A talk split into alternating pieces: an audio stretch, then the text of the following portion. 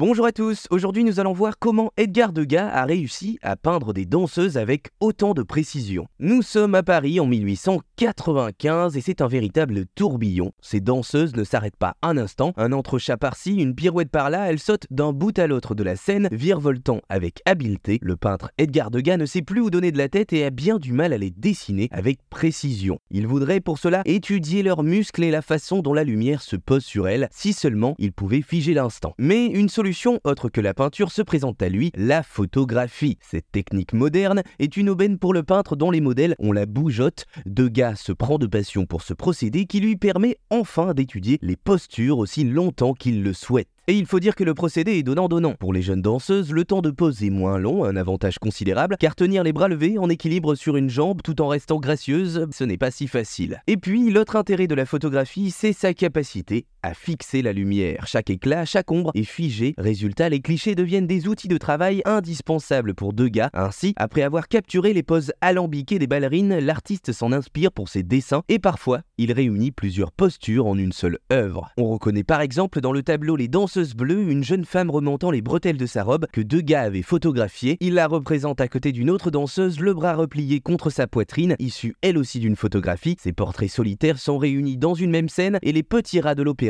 reprennent vie sous nos yeux. Vous l'aurez compris, c'est ainsi que se résume l'art du peintre pour réussir à retranscrire aussi précisément le profil des danseuses, ce qui deviendra de ses thèmes de prédilection. Voilà donc la formule secrète d'Edgar Degas, figer le mouvement pour donner l'impression que l'on bouge. Voilà, vous savez maintenant comment Edgar Degas a réussi à peindre des danseuses avec autant de précision.